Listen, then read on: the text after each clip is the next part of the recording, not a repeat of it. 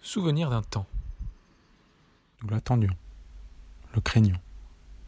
Des rumeurs circulaient. Pris de panique, les supermarchés se vidaient. Lorsqu'un jour, alors que nous l'en pensions impossible dans nos sociétés occidentales où la liberté est fondamentale, il arriva.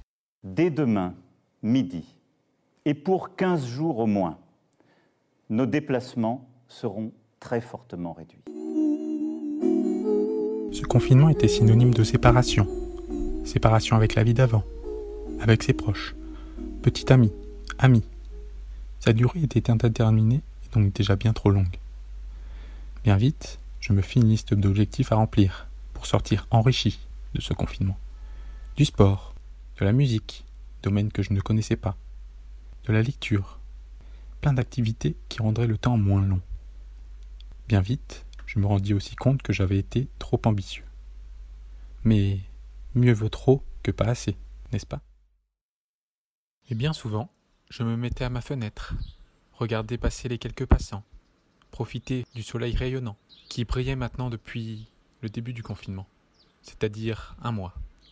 Paradoxalement, il faisait beau, comme si la nature nous remerciait. Partout dans le monde, la nature semblait reprendre sa Alors, je m'imaginais courir dans un champ.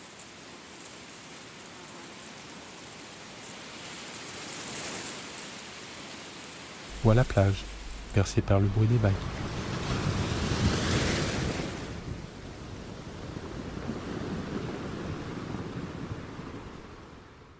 Comme pour m'évader.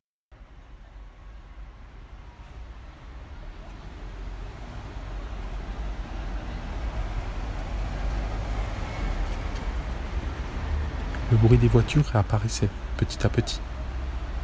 Les rues se remplissaient, signalant la fin. Fin d'un confinement. Libération. Mais dois-je tout oublier pour autant? Alors oui, je me souviendrai.